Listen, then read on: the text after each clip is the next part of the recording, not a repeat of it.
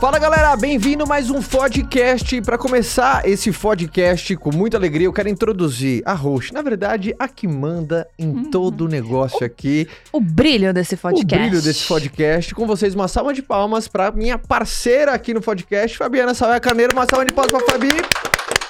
E eu nunca ganhei. Sabia que eu nunca pedi uma salva de palmas pra mim? Uma salva de palmas pra mim, Caio Carneiro. Cadê minhas palmas aqui que eu estou carente? E turma, Leonino, né, meu é, Brasil? você viu. Amor, é, temos um assunto muito legal que. eu- quando eu revelei esse assunto pra Fabi, que seria o tema do podcast de hoje, nós falaremos. Primeiro temos que falar o quanto foi muito engajado o último podcast que fizemos de relacionamento. Sim, você viu que tem uma dobradinha. Na semana passada. Primeiro, Foi deixa muito- eu contar. é. Deixa eu contar. Vai, conta. O tema do nosso podcast de hoje, o papo é. Quem gasta mais, homem ou mulher? Estamos gravando neste exato momento, no meio do tufão da Black Friday em novembro, desse, da- da- dessa data muito marcante. Obviamente, às vezes empresas se aproveitam de novembro inteiro, Uhum. algumas empresas fazem só, ah, são mais raiz na, na, na sexta-feira, outro depois tem Cyber Week, tem um monte de coisa. Mas enfim, o, o consumo é muito aguçado em momentos como esse e, tra- e trouxemos para o podcast é quem gasta mais, homem ou mulher? Estratégias para poupador versus gastador, ou seja, teremos um papo muito produtivo que se encaixa para todo mundo aqui. Todo mundo se enquadra em um dos dois cenários, ou poupador ou, Ou gastador. gastador. Fabi, já já eu pergunto o que que você é. Eu quero que você conte a verdade para esse Brasil, mas decidimos fazer isso primeiro porque é um assunto muito legal. É verdade ou não, turma? É um assunto muito bacana e também porque na semana passada, Ah. por conta do nossa na- no, Papo no- de relacionamento? no podcast passado, a contar desse, fizemos um, um- um podcast, eu e a Fabi, falando de estratégias de um relacionamento saudável, porque era o nosso aniversário de casamento e explodiu esse episódio e falou: hum, que legal, então a galera tá com carinho, tá com vontade de nós. Sim. Então estamos Vamos aqui. nos dar mais. Vamos servir a nossa turma, porque a gente ama a nossa audiência, a gente ama a nossa galera aqui. Então vamos embora, mano, vamos falar Bora. disso. Então, primeiro, é importante, Fabi, e eu vou conduzir você nessa valsa, tá? Porque eu só vou levantar e você corta. Sim, senhor. Eu levanto e você corta. Importante as pessoas Sempre bate ponto, hein? Isso. É importante as pessoas entenderem que existem dois tipos de comportamentos: a pessoa poupadora e a pessoa gastadora. Existem esses dois padrões. Eu posso ser os dois? Olha, olha, olha, olha que interessante. Existem esses dois comportamentos, onde você tem uma inclinação maior a gastar e onde você tem uma inclinação maior a poupar. eu Não, acho si- que eu tô 50-50. não significa que você não possa desenvolver e equilibrar essa balança ao longo do tempo. Maturidade, objetivo, aprende a lidar com dinheiro, entende certas... Mas sempre alguém tem uma inclinação maior para um lado ou para o outro. Aham. E na nossa relação é evidente que, qual, que eh, quais, quais são os nossos papéis. Mas aqui vai ter grandes revelações nesse podcast aqui. É, pra, é pra CDR esse podcast de Não, mas de maneira nenhuma. Eu amo do jeitinho que você é. Ah, Conte, amor. Você é o quê? Eu sou gastadora, óbvio.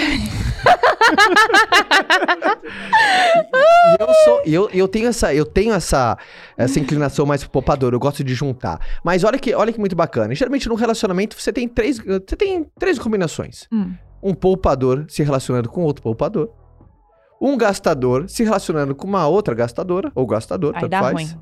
E um poupador que um gastador. Qual que é a combinação perfeita? Não tem. O importante é você entender o que, que você é e você ter a melhor estratégia. Por exemplo, a Fabi me ensinou ao longo do meu relacionamento inteiro a possibilidade do desfrute. Geralmente, sempre quando eu conquistava alguma grande meta, alguma grande, sabe, conquista, ela falou, amor, vai lá, se presenteia, cara. Você merece, você pode. Vai lá, se dá de presente, cara. Porque conquista gera mais conquista e tudo mais. Eu falei, pô, é verdade.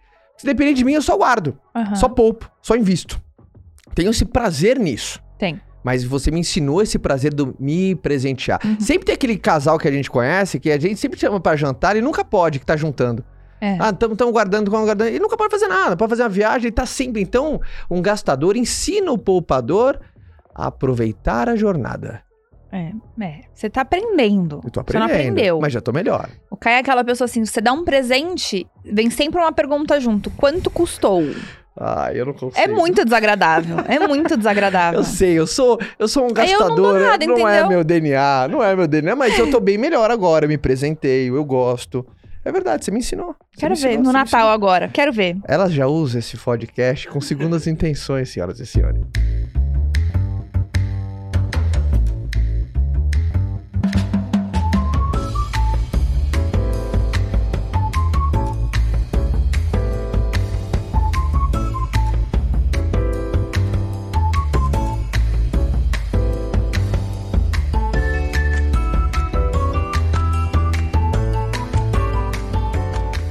Mas aí do outro lado, papo sério agora, o poupador ensina o gastador também o equilíbrio, a, a tirar os excessos, a você, porque é como se fosse, ele, ele é um freio de mão. Então é muito importante isso. Mas olha, olha que pesquisa interessante aqui. Hum. Quem você acha que gasta mais? Homens ou mulheres? Quem gasta mais? Mulheres. Não. Uma pesquisa mostra que as mulheres compram mais, mas o homem ele gasta mais. Faz sentido, porque eu compro coisas picadas Sim. e você, quando vai lá, se arregaça de uma vez. Nessa pesquisa que A gente já brigou por causa disso. essa pesquisa até feita por um site muito bacana do administra- do administradores.com, o pessoal faz um trabalho super Faz show. sentido, concordo. Os embaixo. brinquedinhos masculinos geralmente são mais caros. Caro, aham, concordo. Tecnologia muito. e carros, por exemplo, tá na, na ponta macro dos homens. Ó, o Concordo. Sérgio, aqui, um grande aluno do Vence, veio visitar o professor Concordo aqui. demais. Concorda, Sérgio, também aí? Então tem esse lance, é verdade. Ó, a rapaziada falou assim, puta, é verdade. Então as mulheres compram mais repetição. Tem algumas coisas, né? a que gente já teve um acordo em pesquisa. relação a isso, lembra? Ah, Uma vez a gente tava tentando entrar num equilíbrio do meu lado gastadora com o lado poupador dele. E ele falou: então a gente vai fazer o seguinte: você só vai. Você só vai poder comprar quando eu comprar. Por que, que eu tava reclamando? a DR, né? Que pra ele comprar coisas de valor agregado maior era muito mais fácil do que pra eu conseguir comprar. Que ele simplesmente ia lá e comprava e eu tinha que fazer uma lavagem cerebral. Ou ser aquela coisa que subia na compra do- da sacola de mercado, escondido, sabe? Ou se perguntava quando foi, eu falava que foi promoção. Ah, na Louis Vuitton foi promoção. Nunca, Louis Vuitton nunca Louis tem Vi- promoção. sim, Lu- promoção na Louis Vuitton. E aí, né, pra gente parar, né, ser- né, fazer as coisas direito, chegamos à conclusão que íamos fazer esse acordo. O único problema que não deu certo é porque você só comprava uma vez no ano. Uhum. E eu tinha necessidade dos pingadinhos. E mostrou Então eu isso. não aguentava esperar um ano, mostrou entendeu? isso nessa pesquisa. É isso. E olha, quer, quer mais alguns números? Segundo o Ibope, homens gastam em média 12% a mais que as mulheres em hipermercados até. Tá. Se a comparação for realizada usando as lojas de rua como referência, os homens gastam 8% a mais. Já quando se fala em compra em shopping, os homens gastam 24% a mais em uma única visita. Sabe o que eu acho A que a cabeça do homem, é homens, assim, segundo a ó. Ah, eu nunca é compro. bem mais a cabeça do homem é assim, ó. Eu nunca compro nada pra mim, então eu mereço. Sim. E aí no final, aí no final da conta, gasta mais que mulher, entendeu? Ah, você compra muito, mas compra em quantidade, entendeu? Olha isso, para as compras ah, online, nessa pesquisa, né? Não sei que, que, que ano que é, só falou que é do, do IBGE. ah, para a compra via internet, o gasto masculino chega a ser 30% maior do que o feminino, cara. Mas não em, em repetição. Ela ela compra mais, mais vezes, Sim. o ano inteiro, todo dia. É que se a gente parar pra comparar. É diferente, mas é sério, é diferente o- Ah. a, a, a moda, assim, sei lá, vai. Sim. Falando de coisas supérfluas, né? Do quanto mulher tem rotatividade das coisas e o quanto homem é sempre a mesma coisa. Você usa a mesma camiseta preta faz 10 anos. Sim. Então não é, ai, nossa, eu mudou a moda, tá com uma cor nova, alguma coisa eu vou usar. Então você tá sempre usando a mesma coisa, entendeu? Olha, olha que interessante, cara. Olha que interessante. Ah, segundo pesquisas, elas são mais econômicas. Cerca de dois terços das mulheres, segundo uma pesquisa, afirmam verificar, por exemplo, preços na Amazon antes de fazer uma compra. Entre os homens, o número cai para 50%. Então, um é mais ou menos 66%, outro cai para 50%. Além disso, as mulheres costumam verificar os preços por meios de, às vezes, olha um lugar, olha o outro. Parece que a rapaziada não tem tanto saco de procurar. Então ele vai no lugar que ele diz, ah, acho que aqui tá legal, tá bacana e foi. Então, ó, em uma loja física, ah, cai para 30% dos casos e, e homens 21% dos casos. Então mulher ela pesquisa mais preço que homem. Mulher ela tem essa sensibilidade de procurar mais, pesquisar mais. E olha que por muito, olha aqui rapaziada, olha que como às vezes é uma lenda e as mulheres às vezes levam fardo nisso, gasta mais. Olha que quando chega na pesquisa na ponta do lápis, a história não é bem assim. Obviamente depois... ela uma- compra mais, mas ela gasta menos. São duas Isso. coisas diferentes. Isso. E até tem uma, uma, um- segundo o portal eMarketer, divulgou essa pesquisa, também tem uma, ah, ó, é de se considerar a possibilidade, é uma possibilidade, de que a diferença entre o consumo entre homens e mulheres também esteja relacionado ou ao rendimento ou no poder de decisão financeiro, que na grande maioria das casas brasileiras estar mais associado ao homem, tá? Então, ah, obviamente que ao longo do tempo vem vem cada vez mais se equiparando isso, mas não dá pra negar que ah, é, realmente é algo de se considerar e é verdade, né? Quantas vezes você, você na Esmera você tem muita essa experiência, né? Sim. Vendendo joia. Eu vendo mais pra homem do que pra mulher. Olha, olha essa pesquisa, conta essa pesquisa interna, uma pesquisa sua, da sua marca, conta isso daí, até que a gente 60% de todas as vendas da Esmera é pra homem. Não Olha, é é uma marca de joias, assim, tem obviamente joias masculinas, mas a tua grande clientela é mulher, né? É mulher, né? Obviamente o consumidor final acaba sendo mulher, mas quem compra é homem. Olha que loucura. Ticket, porque um ticket lá em cima, né? Sim. O valor agregado maior. Então Uhum. precisa do decision maker, Aham. o cara que toma a decisão. Então, olha como essa Você sabe que pesquisa. uma vez eu já fiz uma pesquisa dessa no meu Instagram e deu uma coisa bem dividida, de que todo. que dentro da relação, os dois têm o mesmo poder de decisão de. de compra. Eu achei muito interessante, porque dentro da nossa relação não tem muito isso, né? Assim, Como não assim? é muito os dois. Você é um. Você tem uma decisão maior do que a minha. Uhum. Então você me poda mais. Como assim, amor? Você me foda mais, uai. Na entrevista que eu fiz, perguntando quem é o decision maker na sua relação. Uhum. Presta atenção. Tá. A galera respondeu que não existe um. Os dois têm o mesmo poder de decisão. Uhum. E eu falei que interessante, porque dentro da nossa relação não é isso. Você tem um poder a mais do que o meu. Você me poda mais. Não, é, não, é, não, eu vou, eu vou, eu vou, eu não vou, corrigir, vou dar um ajuste um pouco melhor. Ah. Que a pessoa vai dizer, o Caio, pô, o Caio tem essa cara de ser um crápula, né? Às vezes. Não é. Não acredite nisso, Brasil. É porque eu acho que você, até Vamos você... contar seu apelido? Não, calma, calma. Eu vou contar. Que é o apelido? Tio Patinhas. Desde criancinha. Você viu, o cara é poupador raiz, cara. Quem não gosta de tio Patinhas? Mas, Mas, o... ó, esse aqui é só pra galera do YouTube, ó. É assim, ó. Tio Você que tá no Spotify vai ter que vir no YouTube ver, Tio ó. Patinho, eu tenho três filhos, tá? Quero ter um quarto. Mas eu acredito que muito na nossa relação, e, e muitas pessoas vão se identificar, é porque como as finanças, quem cuida das finanças sou eu, você também, quando é alguma coisa mais fora do padrão, você também fica mais confortável com o que eu acho.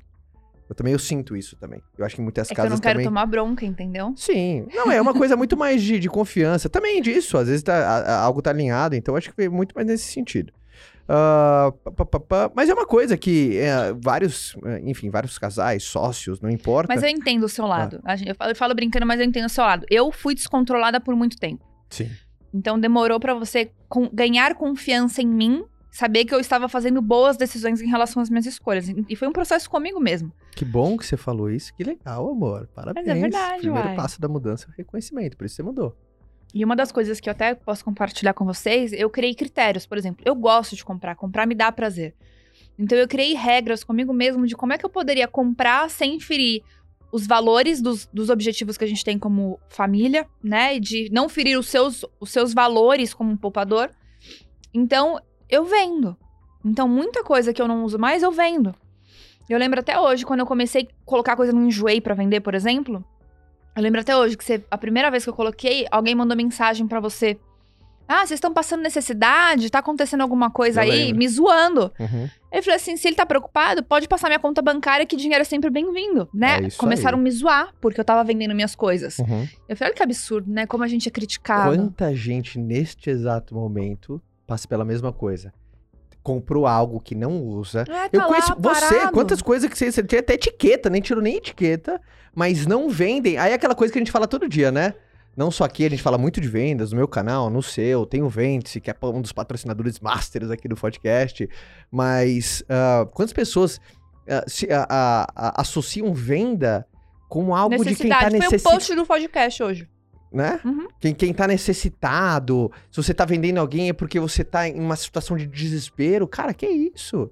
É, completamente ao contrário, né? Vender é algo de quem sonha, de quem quer algo Exato. melhor, de quem quer mais, quem quer ir além. Não, e foi uma forma que eu encontrei de não ferir, de poder comprar com tranquilidade. Então, por exemplo, ah, tô, quero muito coisa. alguma coisa. Eu sei que tem um valor mais elevado. O que, que eu tenho aqui parado no meu armário que eu não uso mais? E boto pra vender, entendeu? Ah, E dinheiro não aceita desaforo também. né? Ah, qual foi o seu maior aprendizado? Teu Hum. maior aprendizado com. Por ter sofrido na pele como uma gastadora. Uai, nome sujo, gente. Não conseguia dormir, tive úlcera.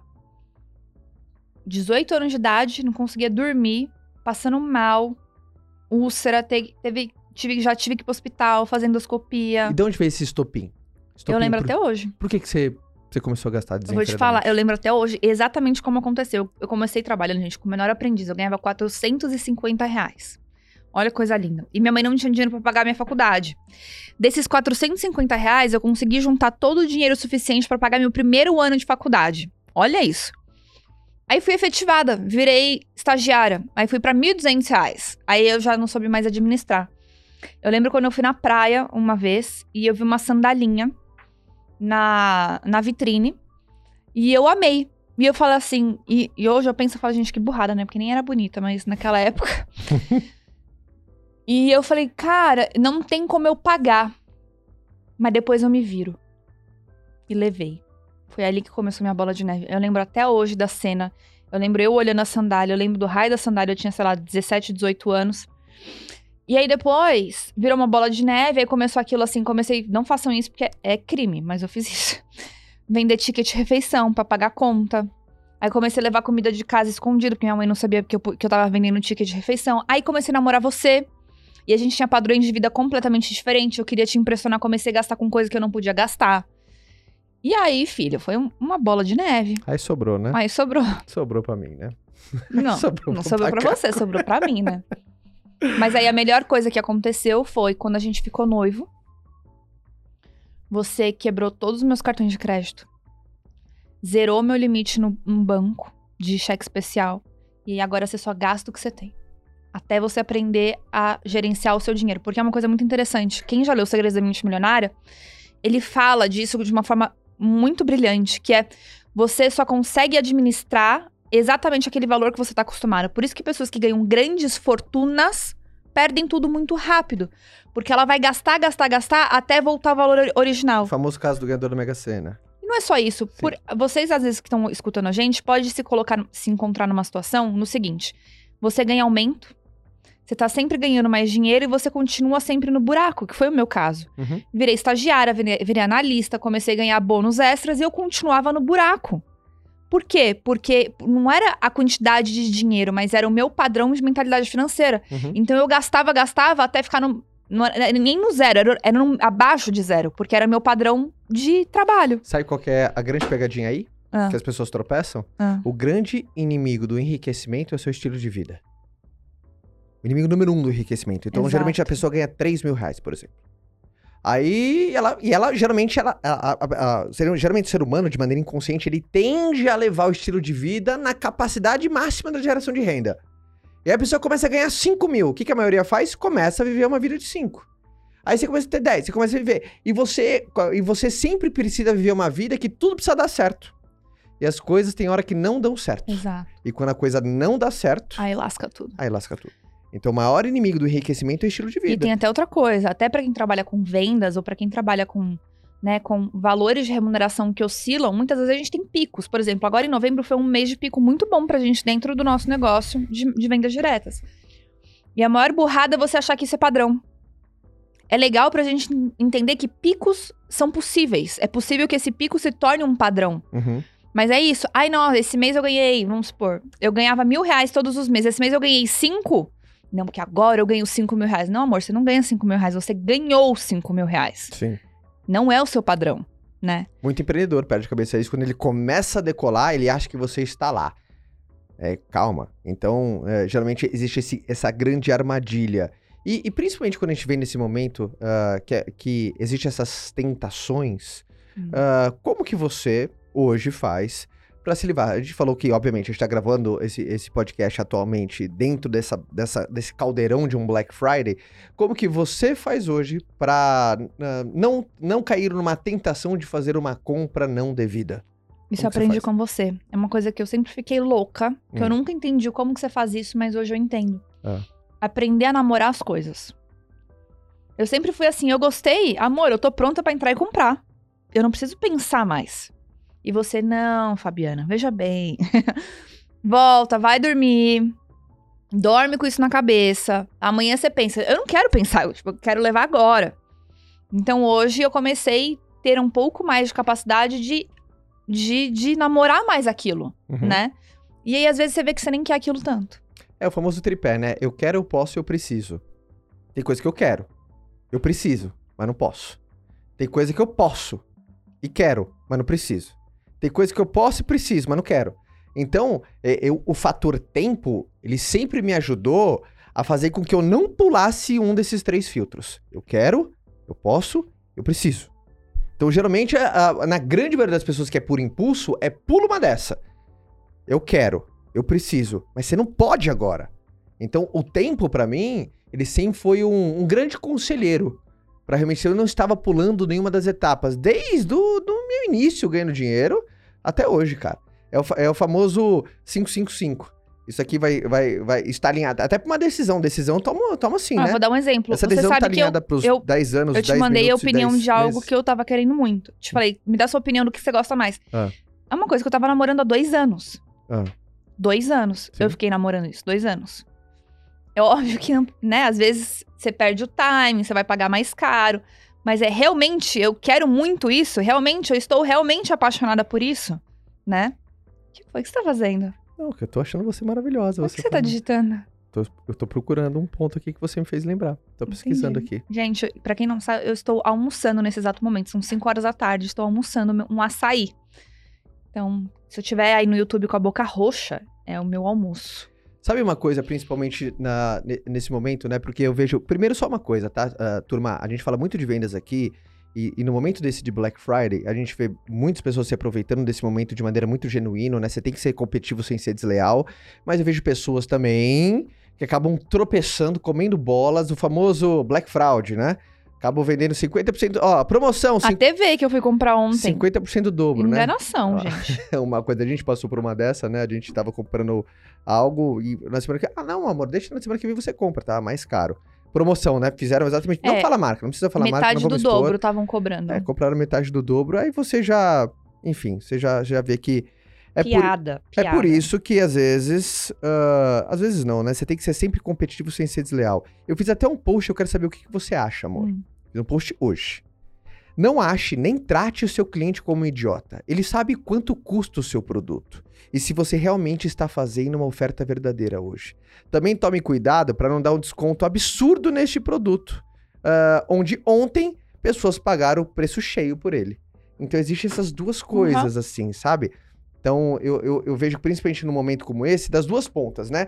Obviamente, a gente tá falando mu- muito numa ótica de comprador, e muita gente se aproveita numa Black Friday numa ótica de vendedor.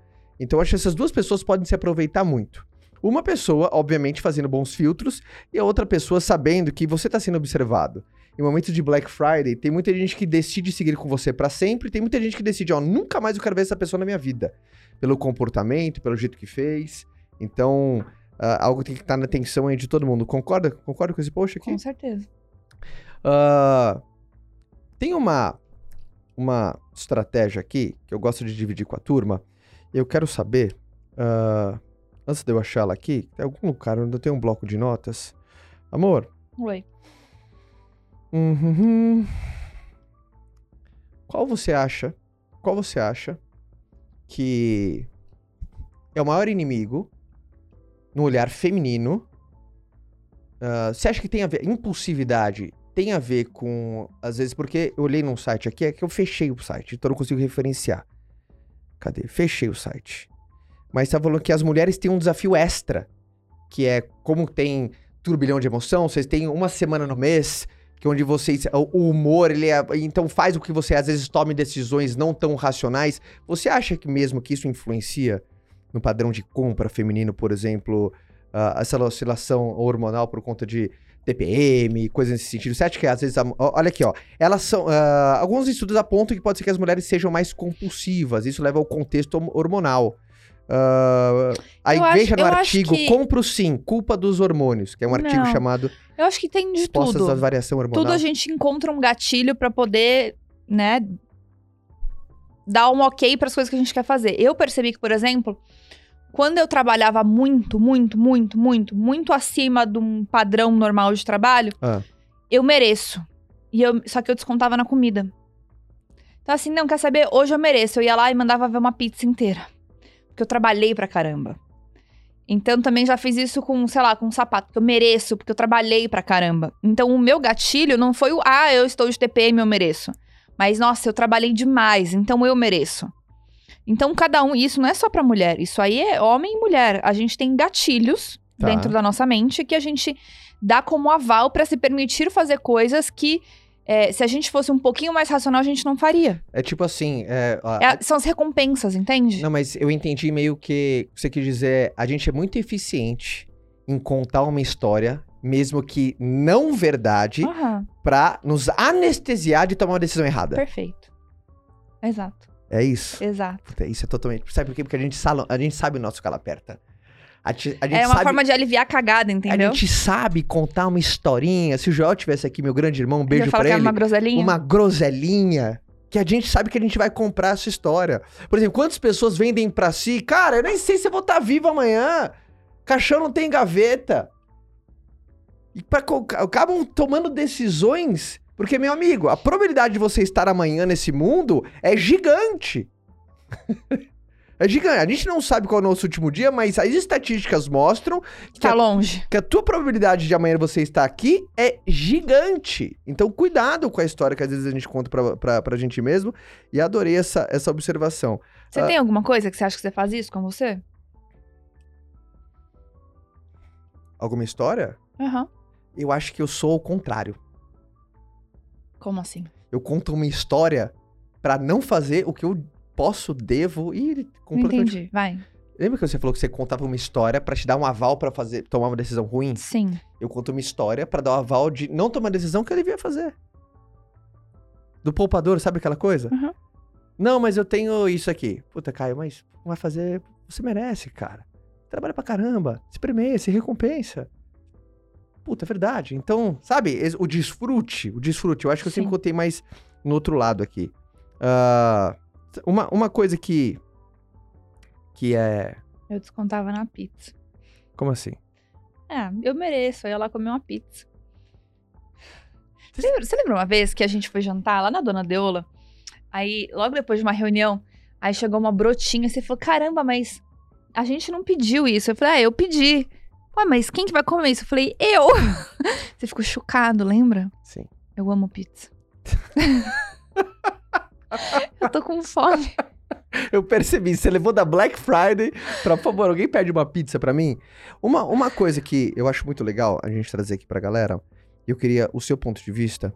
ah, às, vezes, às vezes falar de dinheiro é muito tabu pra muita gente. Sim. Falar de dinheiro é muito tabu pra muita gente. Qual você acredita que foi. Eu tenho. Enfim, a gente conversa muito, mas vou levantar pra você. Que foi um ponto onde fez com que a gente se encaixasse como casal, onde. dentro do quesito dinheiro. Eu sei. Se você quiser, eu começo aqui pra levantar a bola Quando você deixou eu começar a cuidar do dinheiro. quando quando a partir do momento, por isso que é o que a gente acredita, tá? Não é o que você precisa fazer. Foi Pra quando... nós, o dinheiro é do casal. O dinheiro não é meu, o dinheiro não é Exato. dela, o dinheiro é Foi nosso. quando virou uma coisa só. E quando existe essa unidade, a cumplicidade só quando você define Foi quando isso. você quebrou meus cartões de crédito, me deu um cartão de crédito seu, que tudo que eu fazia apitava no seu celular, e aí virou uma coisa só. É, eu acho que foi só pra contextualizar essa passagem. a gente- a gente- eu e a Fabi, a gente começou a, a- muito jovem. Ela tinha 17, eu tinha 20 anos. E quando a gente, o nosso relacionamento tava sério mesmo, e a gente noivou, e onde. a- ali A foi gente aquela. foi morar na nossa casa mesmo. A gente foi morar na nossa casa, nossa primeira casa, ah, onde a gente é como se é um dinheiro de um só, onde teve essa cumplicidade. Eu acho que é o primeiro gatilho pra todo mundo entender que esse foi um grande ponto, assim. É, eu, eu não sei de outra maneira. Eu sei, Caio, aqui na minha casa dá certo e assim, cada um pagar metade isso. Cara, quem sou eu pra falar se você tá errado ou não? Pra mim tá funcionando, os dois estão felizes, os combinados estão. Porque vai de acordo com outro, outro podcast nosso, né? Qual que, qual que é o combinado? Nossa, nosso combinado é perfeito assim. Segue, vocês são felizes, continua. No nosso modelo foi entender que é, tudo é nosso. Tudo é, sabe, o dinheiro é do casal. Não importa quem tá na linha de frente, quem tá na retaguarda, quem tá ali, cara, na, na ponta. Não, não importa isso. Então, isso foi, foi fundamental para dinheiro ser uma coisa, cara, aberta, a gente conversar. E, obviamente, tem seus desafios também, mas esse foi um ponto muito chave, que eu sei que isso é muito. Toda vez que a gente joga isso nas redes sociais, é uma coisa mais apimentada, né? Sim. É uma coisa mais apimentada. Tem gente que não, não concorda. E tá tudo bem a discordância. Eu acho que o mundo ia ser muito chato se todo mundo concordasse com tudo. Isso é um lugar muito mais chato. Mas esse foi um ponto ah, de, de, de. Assim, o, o nosso ponto gatilho de encaixe como casal. Concorda? Com certeza. Com toda certeza. O que, que vem na sua cabeça num assunto como esse? Como dinheiro de casal? Não, qualquer coisa, assim. Ai. Você sabe que ontem teve uma pergunta interessante, né? No É. meu Instagram. Ontem eu abri caixinha de pergunta e a menina perguntou que ela. Ela falou assim: Ah, eu, eu tenho medo de ganhar dinheiro. Porque se eu ganhar dinheiro, eu sinto que eu vou ser uma pessoa muito triste, porque nada mais vai me fazer feliz. Nossa. Mas você sabe que às vezes é é uma coisa comum isso, né? Eu falo assim, por mais que eu fale assim, ah, desliga a novela. E as pessoas falam assim, mas o que, tem a ver desliga a novela? Se a gente parar pra refletir, quando a gente assiste novela, faz graças a Deus muitos anos que eu não assisto, mas quando eu assistia, era muito padrão as pessoas que tinham muito dinheiro serem as pessoas ruins, as malvadas, só as que tinham problema, e as pessoas que não tinham dinheiro eram as pessoas que estavam sempre felizes, cantando, sambando na novela, né? Uhum. E eu cresci assistindo isso o tempo inteiro. E aí, dentro da nossa cabeça, vai criando uma, uma mentalidade financeira de que ter dinheiro é ruim. Que é melhor você não ter dinheiro e ser feliz do que ter dinheiro e ter que abrir mão de um monte de coisa. E eu lembro quando a gente começou a empreender e precisou dar-se mais de nós. E, eu lembro de uma vez que eu falei assim pra você: eu prefiro ser pobre e ter tempo de ir no cinema do que ter um monte de dinheiro e não ter tempo pra gente poder ir no cinema. Não sei se você vai lembrar disso. A gente tava na, sua, na casa dos seus pais, num- lá no, no, no seu quarto lá. E eu louca, porque você falava assim que a gente não, ia, não tinha tempo pra ir no cinema. E eu, e eu fiquei louca com isso, né? E aí, depois que eu comecei a melhorar e ler mais os livros, Pai Rico, Pai Pobre, Segredo da Mente Milionária, falei, e ele, no Segredo da Mente Milionária, Segredo da Mente Milionária, tem uma passagem muito forte que ele fala disso, que não existe é, esse ou. Você pode ter os dois. E, infelizmente, dentro da mentalidade brasileira, é muito enraizado a crença negativa em relação ao dinheiro. Até você tá falando assim, ah, né, da galera se sentir confortável em falar de dinheiro. Hoje, você ter dinheiro é um crime. Você precisa esconder que você tem dinheiro. Você precisa esconder que você é uma pessoa bem de vida. Porque dentro da crença popular, ter dinheiro é ruim. E foi uma coisa que eu tive que trabalhar dentro de mim. Então, quando a menina manda mensagem falando assim, poxa, Fabi, eu, eu sinto que eu não serei feliz, que eu não sei o quê, eu entendo o que ela quer dizer. Uhum. Porque dentro da crença, né, da crença popular, infelizmente, o dinheiro é uma coisa ruim. Eu acredito que vem melhorando a cada ponto. Sim, vem melhorando, mas melhorando a cada ainda, ainda É um Tem. tabu, obviamente é um tabu. Ah, Dinheiro é um amplificador de caráter. Faz pessoas boas serem melhores e as ruins serem piores. Ponto. É uma ferramenta. É um meio. O, então. a- agora, é, é- é a palavra acreditar é uma coisa linda, né? Mas a- quando, sempre que a gente fala de crença, turma, pra todo mundo que não é acostumado com essa palavra, crença não tem nada a ver com credo. Credo é uma das coisas que compõe a sua crença, mas crença nada mais são do que os teus conjuntos de convicções.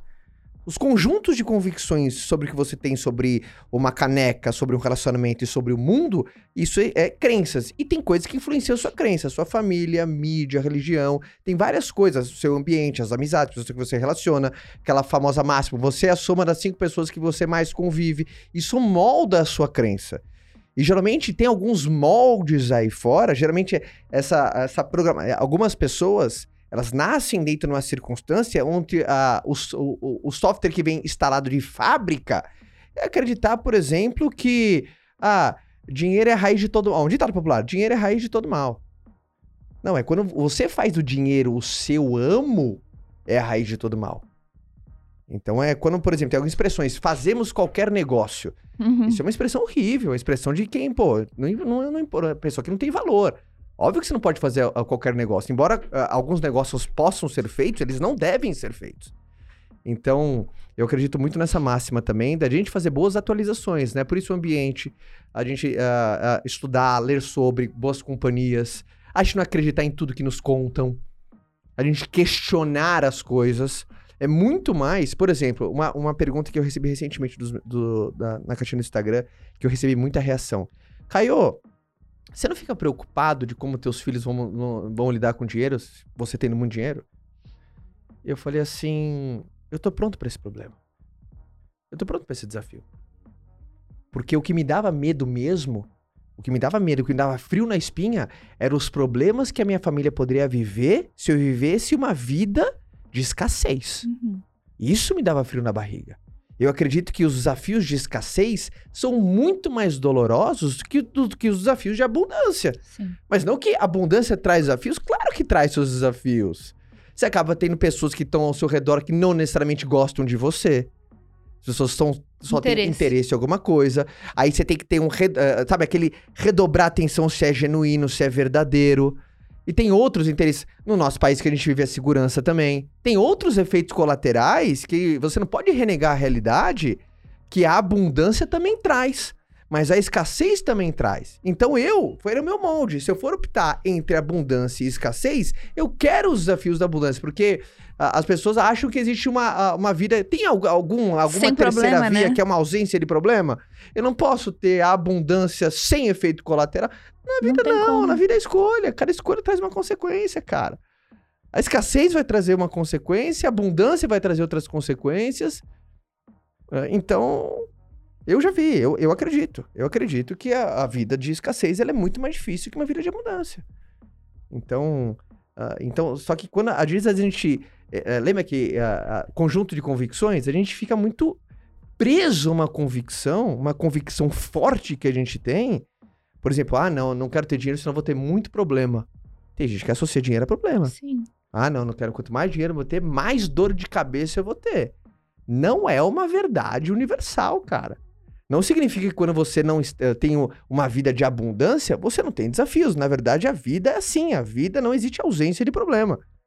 Então, enfim, é assim que Mas eu você sabe penso. que é uma coisa que eu, eu penso muito aqui, a gente tem que tratar o dinheiro de forma neutra, né? Então, quando a gente trata o dinheiro de forma neutra, ele para de ser um empecilho sobre o bom e o ruim. A gente para de ficar nessa oscilação de ser bom ou ruim. Ele simplesmente precisa ser consequência de tudo que a gente faz. Ele precisa ser consequência de um trabalho, ele precisa ser consequência da nossa dedicação. Quantas pessoas passam a vida buscando o dinheiro, né? Correndo atrás do dinheiro e o dinheiro sai correndo atrás deles, né? Sai, sai correndo Uhum. fora, né? Todo mundo fala, ah, se você correr atrás do dinheiro, ele corre de você. Porque não é, não é correr atrás do dinheiro, ele tem que ser consequência de tudo que a gente faz. Então, eu, pelo menos, Fabi, adoro tratar o dinheiro de uma forma extremamente neutra. Tem até. Tô até aqui no site. No. No, no, no, no site da, Acho da Nath. Eu caí no site da Nath, do Me Poupe. Que ela, ela colocou aqui alguns mitos, cara, de, de, de dinheiro. E, é muito legal quando você coloca aqui mitos, né? Ah. Mitos são aquelas coisas. Deixa eu ver qual é a definição de mitos. Vamos ver. qual- o que, que você acha que é a definição, definição de mito? Vamos ver aqui. o que significa. É, o que, que Conto popular é coisa que o povo fala que não é verdade? Cara, mito, pra mim, é aquela parada que foi repetido tantas vezes que pra algumas pessoas se torna uma Não é verdade. verdade. Sabe aquela mentira contada várias vezes que se torna uma verdade? Ó, vou dar um exemplo de mitos de vendas, Ó, que a gente já relato fantástico de tradição oral. protagoniz- protagonizado por seres que encarnam as forças da natureza. Não, calma, que esse já não é mais. É relato fantástico de tradição oral. Narrativa acerca dos tempos heróicos.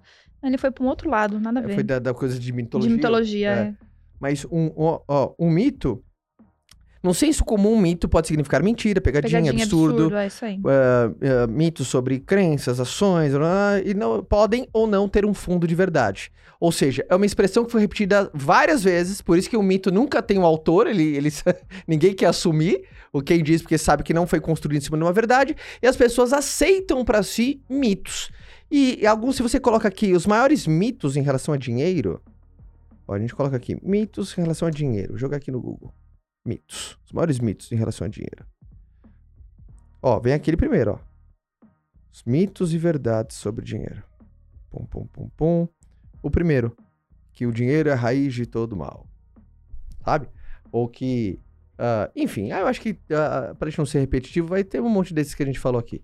Então, obviamente, pra, da onde a gente chegou? Aonde a gente foi parar em mito? Do que, que a gente tava falando, dona Fabiana? Não tem ideia. A gente tava falando da Black Friday. Na Black Friday. Sabia que os homens são mais endividados do que as mulheres? Os homens são mais endividados que as mulheres? Sim. Não sabia. Não, per- perdão, perdão, perdão, perdão. Coisa nova, ó. Por idade e sexo, em outubro, de acordo com o IPE, as mulheres estão mais endividadas que, do- que os homens. 52% delas têm dívida. Hum, por que será? Por que será? Mulheres têm mais dívidas no homem ah, se for contado o cartão de crédito, segundo Época Pequenos Negócios. O maior vilão do endividamento É o cartão de é crédito. o cartão de crédito. É mesmo. Por quê? Por quê, amor? Porque o povo gosta de dar, dar- dar limite. Vai dando assim, ó. E não tá nem... Mas você sabe que isso acontece, né? O povo não Muito. tem nem como pagar e tá lá. Eu conheço o- muito, o que- muito o- dinheiro o- de O limite. que tem de pessoas, por exemplo, que tem mais limite no cartão do que tem de renda, é clássico isso. É clássico. Às vezes a pessoa, por exemplo, ganha três. E ela tem cinco cartões Cinco. que tem limite de dois. E sabe o que ela tem? Ela, ela, ela mesmo, ela cria um cenário, ela mesmo cria a própria cova para se enterrar. É. Por quê? Ela começa a criar um mecanismo, é como se ela estivesse lidando Você com a quer compartilhar a nossa regra do dias. cartão? Não, a gente- pode compartilhar, né? Ah, ah, o- 20, 25%. não, é, é muito importante ser. Primeiro, eu acho que uma- essa dica eu acho muito legal pra todo mundo. É o que a gente usa, se, se fizer sentido pra você, sim. É muito importante, mas obviamente que a gente não é um padrão. De longe a gente não é um padrão. Mas é, por, por, por conceito, você nunca, cara. Você, você tem que entender uma coisa. Todo mundo que tá ouvindo esse, esse podcast tem que entender uma coisa. O maior inimigo do teu eu do futuro, pra muitas pessoas, é o seu eu do presente. Ponto. Quando você entende que o teu maior inimigo do eu do futuro é o teu eu do presente, pra muitas pessoas, você tem que se proteger de você mesmo. Você tem que usar essa ignorância a teu favor. Quando você entende que o, o teu maior inimigo do eu do futuro é o eu do presente, que o maior inimigo da Fabiana daquela idade do futuro era a Fabiana de agora. Então você tem que criar um mecanismo pra você. eh, de- eh, Eu gosto dessa estratégia. Você facilitar o que é certo e dificultar o que é errado. Então, por exemplo, não tenha, não tenha essa tentação. Porque a probabilidade de você fazer caca é muito grande. É que nem aquela coisa, cara, você, cara, você não pode comer açúcar. Não traz doce pra dentro de casa. Por Uhum. quê? Senão você vai facilitar o que é errado. Você tem que ter a estratégia de dificultar o que é errado e facilitar o que é certo. Então, o que é facilitar o que é certo em relação ao cartão de crédito? Você só pode ter limite de cartão de crédito atrelado a uma fatia do teu rendimento que você, não com tantos esforços, você consiga honrá-lo aquilo. Em torno de 20 a 30%. 20 E aí, a 30%. única coisa que a gente faz é, se você tem uma renda muito grande, muito alta, 30% de uma renda muito alta, É é muita muita, coisa. coisa. Então, ao invés de você trabalhar com percentual, aí trabalha com um valor fixo. Sim, então é muito importante. Mas a, a coisa clássica da galera, lembra? Isso é a frase do Brunet. As pessoas não tropeçam nas montanhas, as pessoas tropeçam nas pedrinhas. E qual que é o tropeço nas pedrinhas? As pessoas, às vezes por status, por ego ou sei lá o quê, acabam pegando um monte de cartão de crédito. Aí na hora, de uma, porque toda compra, ela, ela, ela, ela, ela é originado no estado límbico. Pouquíssimas compras são racionais. Não são racionais, cara. Por exemplo, a maioria das compras das coisas feitas na Black Friday, as pessoas não vão usar. As pessoas não vão usar. Compra porque tá barato. Compra porque tá barato. Barato. Ou não vai te preencher. Daqui três dias você fala, ai, não precisava disso aqui. É o teu estado límbico, sensoriais, táticas de venda e tal, de persuasão, disso e aquilo. Muitas pessoas vão fazer ótimas compras? Sim, muita gente vai fazer ótimos negócios hoje. Queria tanto comprar uma TV. É muito importante isso. Muito importante a galera entender que ah, esse estado emocional conta demais. Quanto tempo já deu esse podcast? 48 minutos a gente falando aqui de, de Black Friday, de. de A gente tá falando de tudo, menos Black Friday, né? é. Não, acho que Black Friday foi o motivo pra gente falar do comportamento. Agora, amor, Ah, vou pedir de bate-pronto aqui, manda. tá? Ah, divide pra gente aqui. Qual foi o. Deixa eu fechar meu computador. Agora eu nem preciso mais. Chega. Agora eu vou olhar Chega pra de você. pesquisas. Chega de pesquisa. Primeira coisa que eu quero perguntar pra Nosso você é: do IBGE. Você gostou de eu ter trazido esses dados assim mais pra galera? Quantificar? Muito. Vocês gostaram assim? Algo mais técnico? Fiquei impressionada com o negócio do homem lá. Você gastar mais. Mas faz muito sentido depois Faz que fala, muito né? sentido, aham. Faz muito sentido, faz muito sentido. Mas eu quero que você traga pra, pra, pra turma uma, uma reflexão hoje. O que mais veio na sua cabeça ao longo desse papo todo? Vamos juntar pizza hoje? Não, eu tô falando sério. Eu também. você sabe que você fica falando isso, o pessoal te adora por conta disso, né? Fabi me representa. Ué, tô com E fome, top, gente. Fabi é o Brasil de verdade. é Hashtag a Fabi, isso. a Fabi é o É Brasil isso, de por isso que eu sou o brilho desse, desse podcast, entendeu? Você viu? Eu pergunto pra você, vida qual é a é. reflexão? O que, que mais te chamou a atenção nesse podcast? O meu desejo por pizza. Muita por fome, pizza. gente. Muita fome. E também que é, é, o, é o que eu vejo dentro da minha história, né? O, de onde a gente veio, isso não quer dizer que é, significa onde, onde a gente precisa ficar e onde a gente vai chegar. É, eu tinha um padrão mental financeiro completamente cagado. Não tinha habilidade nenhuma em lidar com meu dinheiro, zero habilidade financeira, controle, educação. Mas que quando a gente quer de verdade, a gente dá um jeito, a gente aprende, sabe? E é libertador a gente poder saber administrar o próprio dinheiro, a gente poder ter responsabilidade com o nosso dinheiro. Eu lembro quando eu tava ganhando, sei lá. Eu comecei com 21 anos de idade a empreender, quando eu larguei o, o mercado tradicional. Cara, 21 anos de idade, eu tava ganhando muita grana, assim, pra idade, né? E, e eu lembro quando você falou assim, a única coisa que você tem no seu nome é um carro. Lembra? Lembro. E eu olhar, e aí eu lembro disso, eu vou falar, posso falar? Eu levantei um cheque de um milhão de reais com três anos de indústria. E aí você me perguntou, cadê esse dinheiro? Tudo que eu tinha era o carro que eu tava dirigindo e as guias de impostos de- que eu já tinha pago. Só o resto, eu não tinha noção cadê esse dinheiro. Você viveu na prática o que eu falei que o maior inimigo do enriquecimento é o estilo de vida. Exato. Você aumentava o seu estilo de vida na, na- numa velocidade maior do que você tava ganhando. E aí, óbvio que tudo isso vinha um pouco da minha história, pra quem não sabe, de, por exemplo, eu comprava três, quatro pares de sapato por dia. Lembra? Eu lembro.